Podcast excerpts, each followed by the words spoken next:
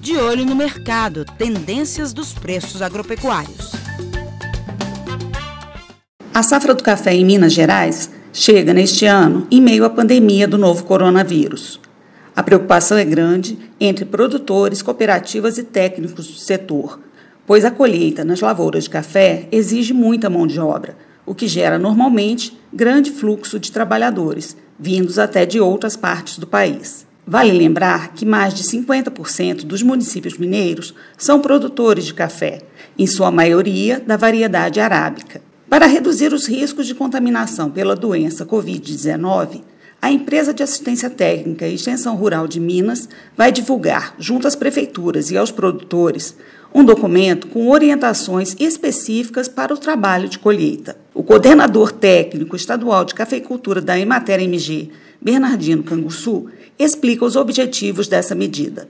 É, sobre essa questão da colheita nesse período de Covid ou coronavírus, é muito importante que o produtor tenha em mente a necessidade de adotar procedimentos para realizar essa colheita com segurança, respeitando todas as normas impostas pelo município ou pelo Estado para a proteção dele e da sociedade.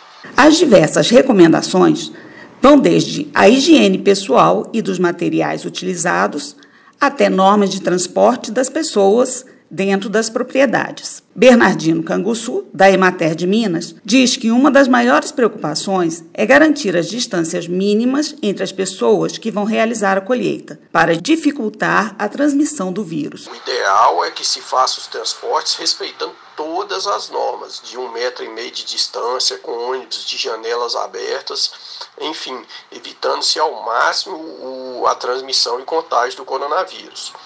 No caso de produtores que contratam é, trabalhadores de outros estados, deve-se verificar junto ao município se isso será permitido, se não tem alguma medida impeditiva sobre isso. Caso não tenha e caso haja constatação, deve-se observar as medidas quarentenárias, quer dizer, um período em que saber que esses produtores não estejam contaminados.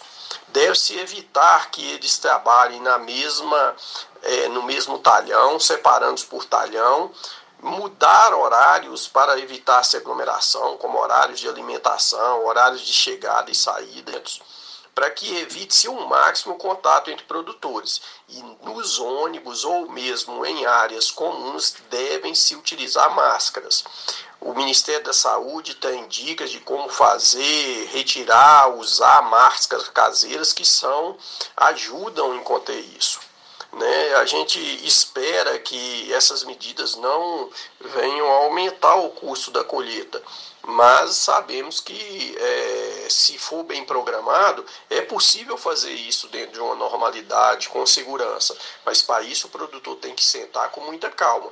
Pessoas idosas ou que estão no grupo de risco, em hipótese nenhuma, devem participar de aglomeração, devendo ficar em casa respeitando as normas de quarentena nesse período é muito cuidado com esse grupo principalmente. Então, é, nós esperamos que essa seja uma boa colheita, uma colheita com a safra grande. É, infelizmente, temos esse problema a qual temos que lidar ele com calma e segurança, para no fim de tudo isso nós tenhamos cafés de qualidade para fornecer à população e o produtor possa tocar sua lavoura tranquilamente junto da sua família. Né? Então, essas medidas são importantes agora nesse momento. Já existe café maduro da nova safra nas lavouras situadas em regiões mais baixas do estado. Mas as atividades de colheita começaram para valer em Minas no final deste mês. Enquanto isso, prosseguem os negócios com o café arábica colhido na última safra. As maiores oscilações de preços ocorrem nesse mês de abril no Alto Paranaíba. Na região, a saca de 60 quilos do Arábica tipo 6, bebida dura, chegou a 620 reais na quarta-feira, dia 15.